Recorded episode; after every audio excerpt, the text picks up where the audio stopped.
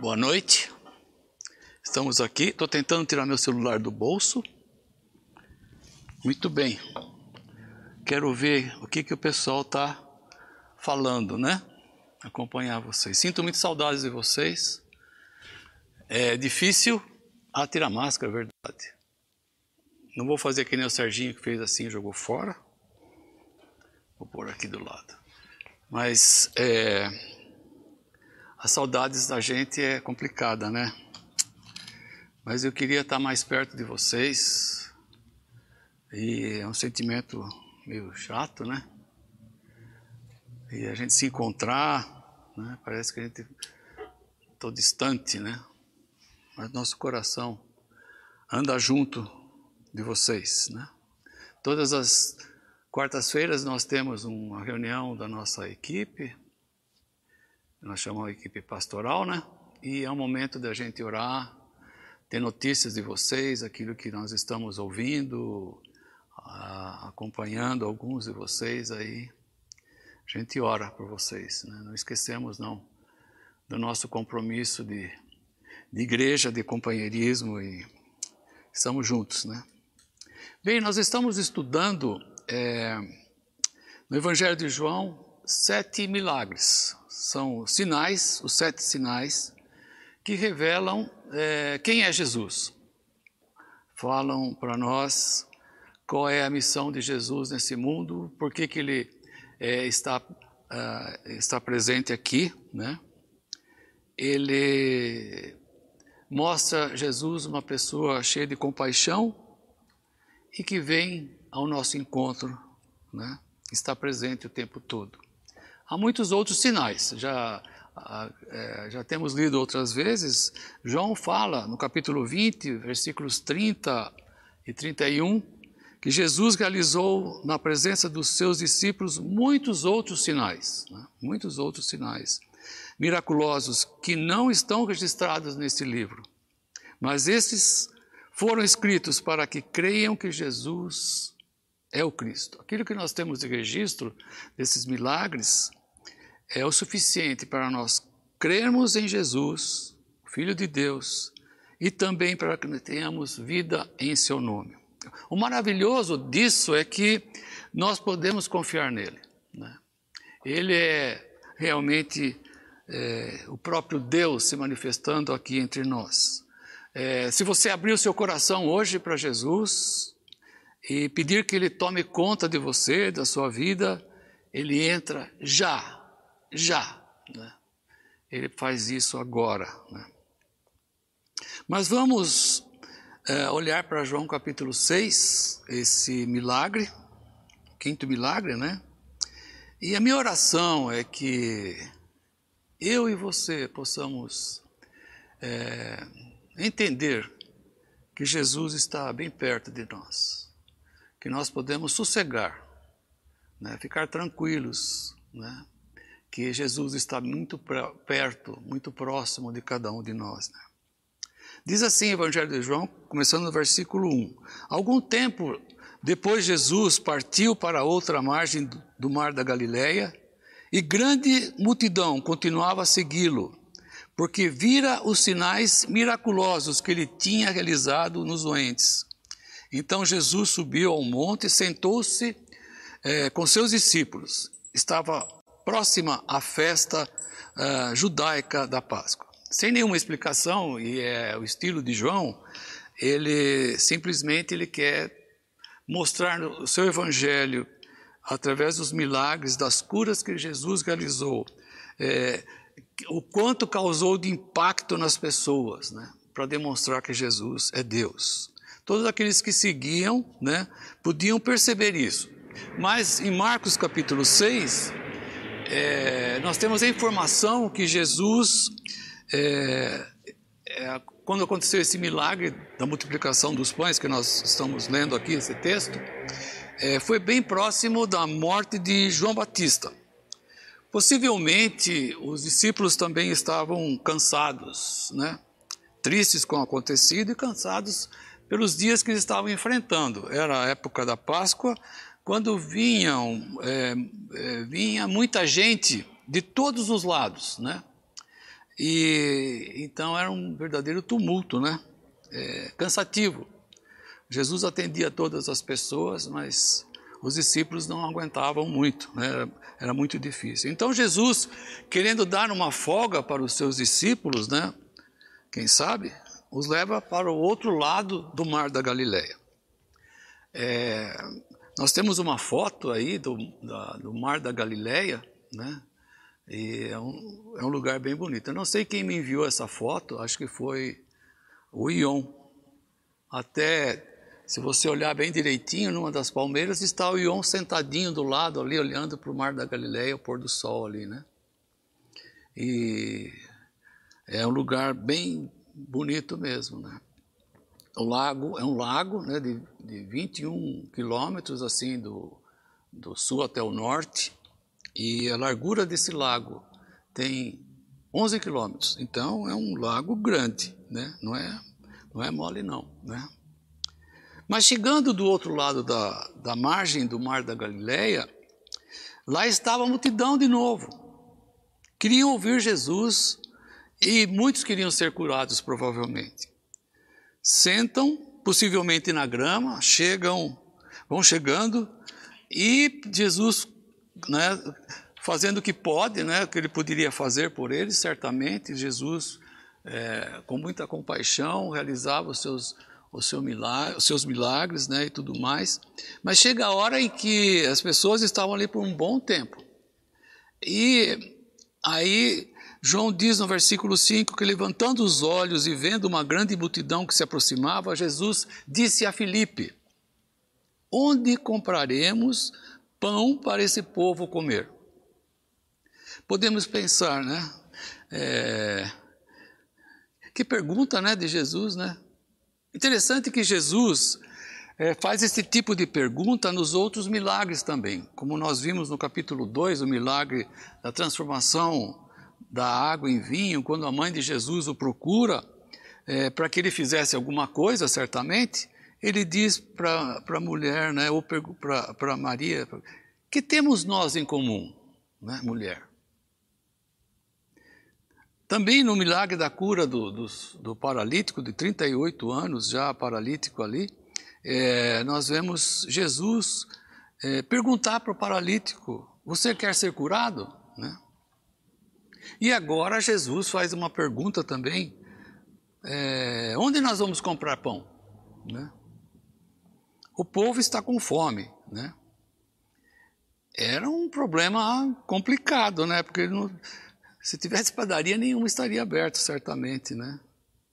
Era, era difícil, praticamente impossível resolver essa questão, né? Como nós vamos alimentar? Ele pergunta para Felipe, e o Felipe diz para Jesus: 200 denários não comprariam pão suficiente para que cada um é, recebesse um pedaço.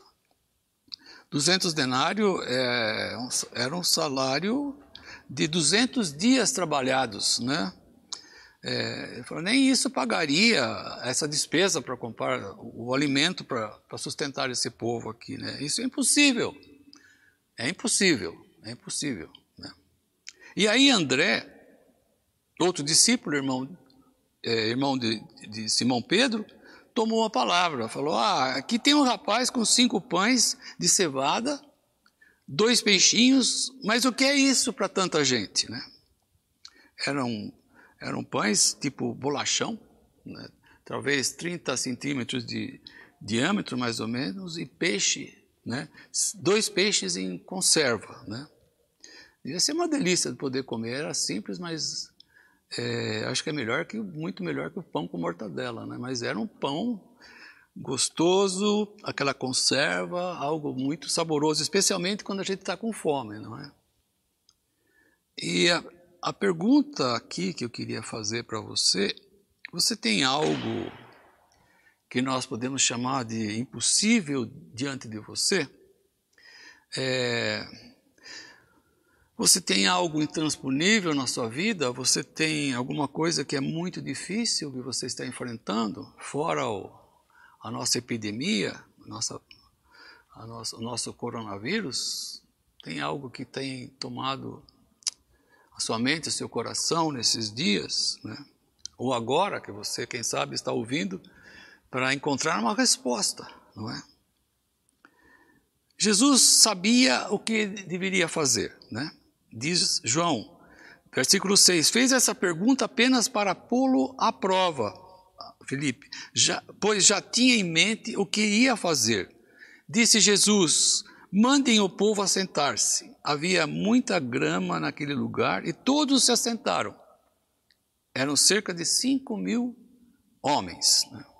Então Jesus tomou o pão, deu graças e o repartiu entre os que estavam assentados, tanto quanto queriam. E fez o mesmo com os peixes. Né? Eu não sei se você já pensou, já imaginou o que, que os discípulos pensaram naquele momento, quando Jesus disse que iria, é, queria alimentar toda aquela multidão, né? Eu eu, se estivesse lá, certamente diria para Jesus: Senhor, isso não é uma boa ideia, não. Isso não vai dar certo, né? Organizar um jantar na igreja para 300 pessoas já é difícil, quanto mais essa multidão aqui. Mais de 10 mil pessoas. Só de homens tinha. Uh, eram 5 mil homens. Né? Mas o milagre aconteceu. Né? O milagre aconteceu porque Jesus estava lá. Né? Ele decidiu, queria, ou quase essa mesa desmontou aqui. Ele decidiu que iria fazer esse milagre. Acho que não abaixa muito não, Dani. É, ele decidiu que iria fazer esse milagre, né? Tá bom, isso, legal. Temos o auxiliar técnico aqui. Tá jóia. Tá bom. Obrigado, Dani. E ele decidiu que iria fazer, né? E por isso ele estava lá. E quando Jesus está presente, né? É Deus conosco. Sim, há possibilidade de milagres quando Jesus está conosco.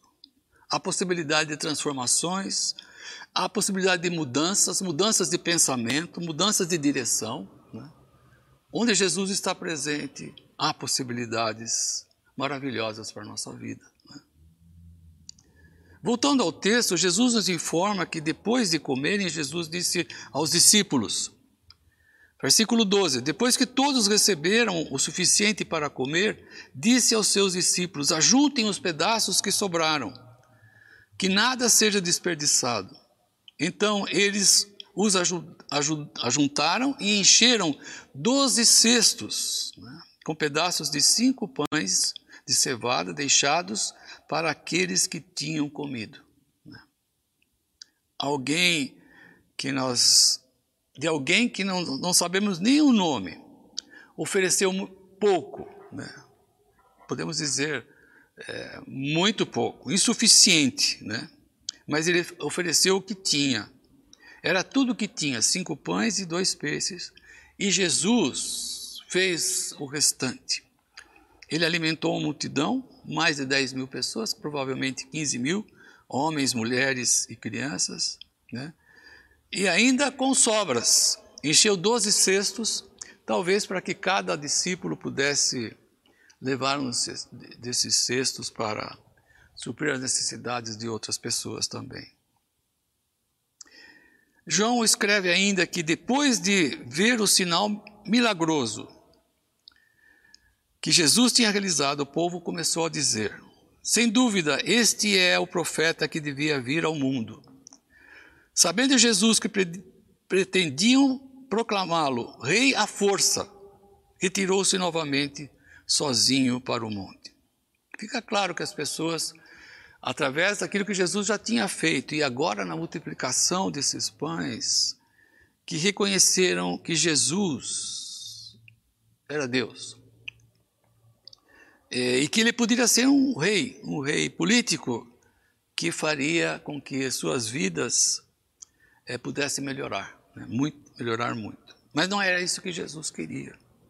Jesus se retira porque ele queria ser somente, naquele momento, ser o, o pão da vida de todos, de todos, é, ser o pão da vida todos os dias, né? todos os momentos da nossa vida porque Ele é Deus e podemos contar com Ele todos os dias, em todos os momentos. Você está precisando dele? Você pode contar com ele, né? Pode sim contar com ele. Né? Bem, nós temos esse milagre, sem dúvida espetacular, que aponta para Jesus, que ele é Deus, que ele é o nosso pão de cada dia, ele é o pão da vida. Mas esse, esse milagre traz lições valiosas. Né? Claro que eu não consigo dizer todas elas, eu escolhi algumas, né? quatro. A primeira lição valiosa para mim aqui é que os improváveis, os improváveis ficam com Jesus. Aquilo que é improvável, aquilo que é impossível, fica é, com Jesus. Ele é responsável por isso. A presença de Jesus pode mudar tudo milagrosamente. Certamente ele pode fazer isso, né? Como ele fez a transformação da água em vinho, como ele cura aquele filho do, de, um, de um oficial, capítulo 4, um filho que estava distante, não estava ali presente, né? O Elcio que falou até. A cura de um paralítico há mais de 38 anos, no capítulo 5. Né? E agora, nesse capítulo 6, a multiplicação dos pães para matar a fome de uma multidão. E logo a seguir, nós vamos ver, nesse capítulo 6 ainda, Jesus andando sobre as águas. Né? É, que fica para o próximo domingo. Né? Qual é o impossível da sua vida? Qual é a luta que você está enfrentando, qual é a coisa que, que está perdurando por muito tempo, que não se resolve. Né? Creia que Jesus está interessado nisso. Creia. Você pode crer que Jesus está interessado, ele não está ausente, não. Né? Ele não está alheio, porque Jesus, ele aprecia aquilo que é impossível para fazer por nós. Né? A segunda lição importante para mim aqui é que os impossíveis esticam a nossa fé. Esticam a nossa fé. É, a cada situação impossível que enfrentamos, na nossa, nossa maneira de ver que é impossível, é, Deus permite certamente para que estique a nossa fé, a nossa confiança nele, é, para que estique a nossa entrega, né? Você, não sei, ah, por certo, você já deve ter experimentado situações na sua vida em que você desiste, falou, não aguento mais e eu vou largar. Né? Vou largar, não aguento mais, não sei o que fazer, mas Deus, eu vou abrir mão e ponto final. Né? Eu largo mão. E algumas dessas situações se resolvem logo em seguida, porque nós resolvemos entregar nas mãos dele. Pois bem, a cada luta, a cada aflição que nós enfrentamos, é para aumentar a nossa confiança e diminuir o nosso tempo para fazer essa entrega. A cada luta que enfrentamos é para que você resolva logo, né? entregando, deixando nas mãos dele para que ele resolva. Né? Estou fazendo Pilates já há algum tempo e, e é muito interessante o Pilates, muito bom, tenho me sentido cada vez melhor. Vocês você senta lá naqueles aparelhos, vai esticando e, e a professora lá, né, vai fazendo com que você faça alguns exercícios que dá a impressão que o seu músculo vai rasgar, né? Mas se você persistir, ficar firme, você vai ver que como isso melhora no seu dia a dia, né? Eu estava tropeçando algumas vezes, né? Fácil porque não estava levantando muito o meu pé. Já melhorei, né? E algumas vezes eu caí, por isso tive que ouvir a, a recomendação da Dani e de outros aí, né? Ó, você tem que fazer pilates, fazer alguma coisa. E eu fiz e estou melhorando. Agora já caio de um jeito mais agradável, né? Não, brincadeira, mas pilates tem me, me ajudado muito, né? Porque a gente estica, estica, e aí você consegue viver um pouco melhor, né? Algumas dores somem, né? Assim é a nossa fé, quando nós enfrentamos as nossas lutas, as nossas aflições. Deus tem como intenção que você dependa mais dele, que eu dependa logo, né? não fique segurando muito para mim. Né? Certamente Deus permitiu os impossíveis é, para os seus discípulos para que eles entendessem que é, ou que dependessem inteiramente dele? Para que eles crescessem, para que fortalecesse a, a esperança neles. Né? Quando a gente entrega e entende que nós temos o Deus presente, ah, fortalece a nossa esperança, a mais esperança. Né? Ah, o desânimo já não acompanha. Né? Nós nos tornamos perseverantes. É, é, a perseverança faz parte da nossa confiança em Deus. Né? A esperança brota quando nós confiamos em Deus. Né? quando a nossa fé é esticada. Né?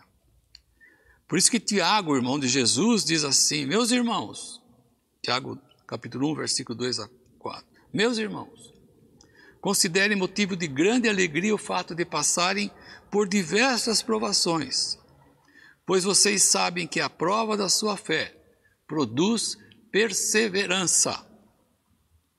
Vejam o que mais ele diz. A perseverança deve ter ação completa né? a fim de que vocês sejam maduros e íntegros, sem lhes faltar coisa alguma. O ponto mais alto da nossa maturidade é atingido através dos degraus das provações e das aflições. Né? A cada aflição, a cada provação, a cada luta, nós somos levados pelo Espírito de Deus a subirmos mais um grau na nossa escada para a nossa maturidade, né? para a nossa estatura crescer né? diante de Deus. Né? Sinceramente, gostaria que Deus me levasse a ser maduro, a maturidade, através de outras maneiras. Dormindo, é, descansando, pescando, dirigindo um carro. Gostaria que fosse um pouco mais agradável. Mas não é assim.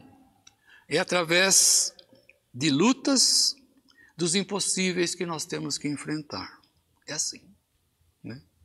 Jesus permitiu para que os seus discípulos lutassem né?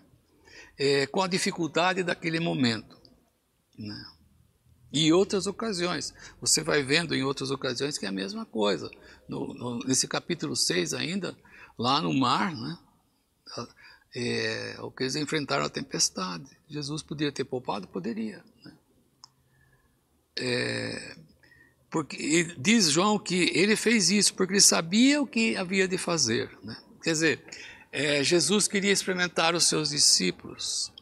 É, dar crescimento que eles precisavam, né? de confiança no seu poder, na sua presença. Né?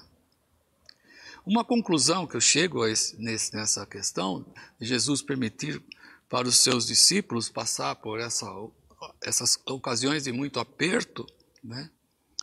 é que se ele fez isso com aqueles discípulos, por que ele não faria isso comigo e com você? Né? Você tem alguma dúvida a respeito disso? Né? Ele vai permitir que passamos sim, né? Não é, não é a solução do problema, mas a sua presença é o mais importante, né? A sua companhia, isso que vai trazendo esperança, conforto, perseverança, né? Quanto mais você confia nessa presença de Jesus, né? É que você vai crescendo, né? Como eu disse, eu gostaria que fosse diferente mas não foi nem com os discípulos, com quem com alguém que eu, que eu considero, ou considerei muito maduro, eles não foram poupados dessas lutas, né? mas eram pessoas firmes, felizes, independentes dos momentos que passaram. Uma terceira lição é, é sabe que Deus permite lutas e aflições impossíveis, não é para desmoralizar você. Não é para me desmoralizar que Deus permite que eu passe certas lutas, certas situações que eu acho que é impossível de vencer, de passar. O que eu tenho como certo é que Deus quer ser glorificado nesses momentos. Ele quer ser glorificado. Jesus quer ser glorificado nesse momento, né? Mas aqui uma questão muito importante é que ele nos chama para fazermos parte dessa sua glória, dessa sua vitória. Como aquele rapaz que entregou um lanche modesto, simples, né? Simples, não era nenhum um X picanha, né? Que podemos dizer, né? Era um, um, muito simples, muito pouco diante da necessidade daquela multidão. Mas Jesus chamou, né? É, aquele rapaz pegou aquele lanche para aquele lanche para fazer parte da para que aquele rapaz também fizesse parte da sua vitória, né, da sua glória. Nós temos que reconhecer que é, somos é, incapazes muitas vezes a, a sua inadequação para enfrentar as suas lutas, né? Como dizendo, eu não tenho fé suficiente, eu fico confuso, eu fico ansioso. Né? É parte da nossa, nossa humanidade que Deus compreende, mas quando nós nos entregamos a Ele, né? nós temos a oportunidade de conhecer esse Deus onipresente e onipotente, aquele que está presente e aquele que tem poder que está perto de, de nós. Né? E é nesse momento que nós podemos ouvir, né? né? Sossega, eu estou perto de você. E eu posso dizer, né? sossega a minha alma. Né? Eu gosto muito do Salmo 46, né? O Salmo 46 começa assim: Deus é o nosso refúgio e a nossa fortaleza, auxílio sempre presente na adversidade. Ele é o nosso refúgio e a nossa fortaleza. Está sempre presente diante das situações né, que nós precisamos dele. Ele está presente. Né? É interessante que esse salmo termina né, dizendo assim: parem de lutar, saibam que eu sou Deus. Serei exaltado entre as nações, serei exaltado na terra como se Deus estivesse dizendo: Eu sou o seu refúgio, né? venha para mim. Se refugie em mim, eu tenho o auxílio que você precisa. A minha presença com você é o suficiente. Né? Pare de lutar, deixa comigo. Se aquete, né? se aquete. A quarta lição que eu queria mencionar aqui é o seguinte: é que o tamanho da minha aflição, do meu problema, não é medido pela minha capacidade, é, pelo tamanho da minha fé. Né? Eu não concordo muito com aquele ditado que diz que ele dá o frio conforme o nosso cobertor. Né? Não, é, não é, isso não acontece muitas vezes, não. Mas um momento ou outro nós vamos enfrentar situações em que nós não conseguimos solucionar. Né? E o que temos para oferecer nunca será, é, em termos de capacidade, às vezes até mesmo de confiança em Deus, será suficiente para nessas situações. Né? E hoje, hoje, Deus nos chama para que entreguemos aquilo que temos, mesmo que seja pequena, é, a nossa fé. Né? Mesmo que você seja uma pessoa ansiosa como eu, mas que você entregue esse pacote que você tem na mão, porque ele pode fazer a multiplicação. Ele pode. Ele pode. Só ele pode fazer isso, né? É, Deus nos chama a fazer isso. E a promessa é, aqui nesse texto para mim, está dizendo: eu estou no comando da multiplicação. Ele diz: é, junte-se a mim, venha com aquilo que você tem, porque eu vou fazer a multiplicação. Né? Por isso está dizendo para mim: calma, calma, eu estou perto, aquiete-se eu sou o Senhor. o Todo-Poderoso. Né? É, não sei se você nunca abriu a sua vida para Jesus, né? Assim, de dizer: entra na minha vida, Senhor, né? toma conta da minha vida. Né? Confesso, assim, é, que algumas vezes parece que é, não vejo Jesus do meu lado. Muitas vezes eu já tenho sentido isso, né? É, diante da dificuldade, às vezes eu quero sair, abrir a porta e falar: Jesus, aonde é que o Senhor está? Onde é que o Senhor está? Tenho vontade de gritar, né? Senhor, aonde é que o Senhor está? E logo depois dessa vontade de gritar e sair gritando, perguntando por ele, ele chega ao meu coração, né? De maneira bem suave e amorosa. Como alguém que põe a mão no ombro e diz assim: Eu estou aqui. Eu já não disse para você que eu nunca te deixarei? Eu já não disse isso? Nunca vou te abandonar?